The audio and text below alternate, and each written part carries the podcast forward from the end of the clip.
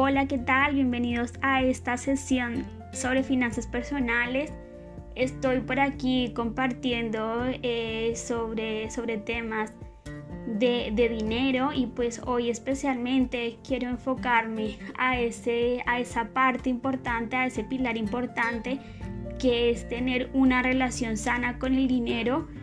Las veces anteriores había compartido más desde el hacer, como eh, cuestión de ahorro, eh, estrategias y en, este, en esta sesión voy a compartir desde el ser. Estas dos, eh, estos dos pilares pues fusionados darán unos resultados extraordinarios en tu vida financiera.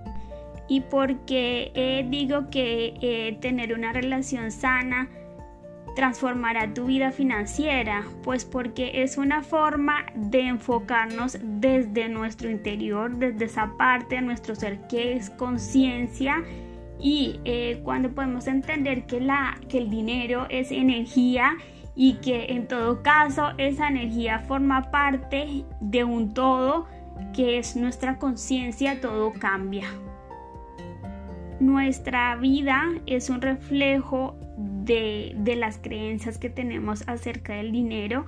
Si creemos que el dinero se puede utilizar para ayudar, que es abundante, que se puede dar y recibir eh, libre, eso se reflejará a tu alrededor. Por el otro lado o de forma contraria, si creemos que el dinero es malo, eso también afectará nuestra realidad.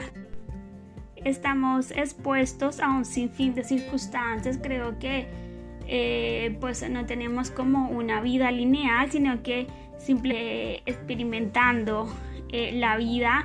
Y pues en esa experiencia tenemos altibajos y pues lo fundamental o el reto principal eh, radica en mantener la calma. Y pues esa calma la lograremos tener gracias a a, conservar como o, a, o a tener en nuestro interior esa conversación empoderante acerca del dinero.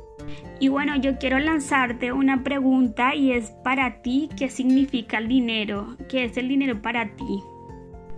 Puesto que el dinero tiene significado diferente para cada persona para algunas personas pues eh, significa libertad, seguridad, otros piensan que es una forma de tener poder y control. Y pues hasta que no logremos identificar lo que significa para nosotros el dinero y lo pongamos en perspectiva, no podremos tener como esa relación acorde con el dinero. Y esto eh, puede resultar complejo puesto que es un ejercicio que requiere de valentía puesto que eh, lo hacemos eh, lo hacemos como una introspección y pues es reflexionar sobre cosas que quizás no queremos ver. Por otra parte pues eh, siempre tenemos o sea siempre hay una razón emocional para poseer dinero y, es, eh, y es fundamental eh, mantenernos conectados a esa emoción, puesto que a veces puede resultar fácil caer en ese círculo vicioso en el que solo nos enfocamos en tener dinero sin tener un propósito en mente. Y a mí me gustaría traer seis razones por las que a la gente, o sea, a la mayoría de la gente les gusta poseer dinero, les gusta tener dinero. La primera razón es porque gracias a, esto pues eh, el nivel de vida mejora o se transforma. El, la segunda, el segundo motivo, la segunda razón es por tener poder. Luego la tercera razón es para demostrarle a otras personas lo buenos que somos. La, cuarta, eh, la cuarta es para lograr libertad. La quinta es para obtener amor y aprecio y viceversa. Y la, y la sexta es para, para sentirnos bien con nosotros mismos. Lo cierto es que algunas razones son sanas y otras no tanto. Eh, Lo importante en este caso es sentirnos bien desde el interior porque pues eh, algunas razones simplemente eh, aunque tengas mucho dinero nunca será suficiente. Entonces por eso es también la importancia de tener ese equilibrio.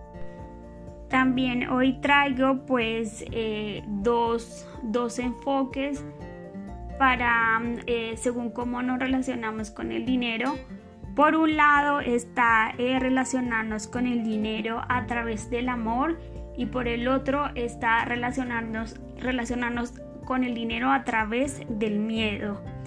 Empiezo con la del miedo y es que cuando nos relacionamos con el dinero de forma temorosa pues tenemos miedo a todo. Tenemos miedo a que el dinero no sea suficiente, a perder lo que tenemos, a que otros tengan más y que no haya de sobra para todos, a perder el trabajo, a gastar el dinero, el dinero tontamente, a no aprovecharlo, a que nos engañen. Desafortunadamente, la mayoría de personas pues nos relacionamos desde el miedo, puesto que el sistema financiero está basado e, en, esta creencia. Sin embargo, esto no quiere decir que tengamos que aceptarla como una verdad absoluta. Para nada, simplemente es una creencia y pues si logramos darle la vuelta y si podemos crear cosas distintas, entonces es ahí cuando empezamos a sentirnos eh, con una satisfacción y con una abundancia interior y eh, llega el caso que nos relacionaremos con el dinero gracias al amor o enfocados al amor. ¿Y qué ocurre en este, en este plano? Pues eh, empezamos a disfrutar el momento presente, empezamos a, a vivir eh, con gratitud, a hacer las cosas que nos gustan, a sentirnos entusiasmados con lo que hacemos, eh, a sentir que es suficiente y que no necesitamos más en el momento presente. Eh, nos enfocamos en, saber lo que queremos y pues por lo tanto no compraremos eh, cosas de sobra. Estamos felices con lo que somos y con lo que queremos lograr nos empezamos a rodear de personas extraordinarias, empezamos a consolidar la relación con nuestra familia y a pasar tiempo de calidad con ellos. Este, en estos puntos llegaremos a tener una relación zen con el dinero. Y, bueno, esto era lo que quería compartir. Eh, me gustaría dejar una, eh, una tarea y esta tarea es que dediquemos eh, cinco minutos de, hoy eh, para sentirnos agradecidos por lo que tenemos, por nuestro trabajo, por nuestra familia, por la casa, por la comida, absolutamente por todo, porque la gratitud abre puertas de la abundancia y es una forma muy genuina de comunicarnos con, eh, con la abundancia que está disponible para nosotros y, pues eh, nada, eh, comparto eso. Eh, pueden seguirme en mis redes sociales, Eliana Vargas Ramírez. Y, y pues eso es todo. Un abrazo, fuerte saludo. Adiós, va.